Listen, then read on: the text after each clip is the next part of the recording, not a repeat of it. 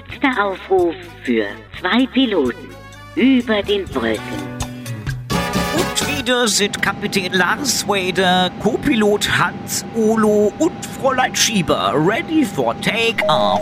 Check one, check two, was liegt heute an, Kollege Olo? Guten Morgen, Captain. Oh, der Karl Marx würde heute 120 Jahre alt. Ah ja, der Musical-Komponist.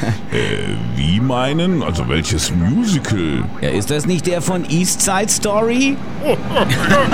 Achtung, Cabin Crew, Fräulein Schieber, bitte ins Cockpit. Ja, Captain. Alles gut bei Ihnen da hinten? Ja, sagen Sie mal, waren Sie gut in Mathe? In Mathe oder auf Mathe? Wie meinen? Ach, egal. Also ich lese eben, heute ist UNESCO-Tag der Mathematik. Und ich bin echt am überlegen, ob ich noch gut im Kopf rechnen bin.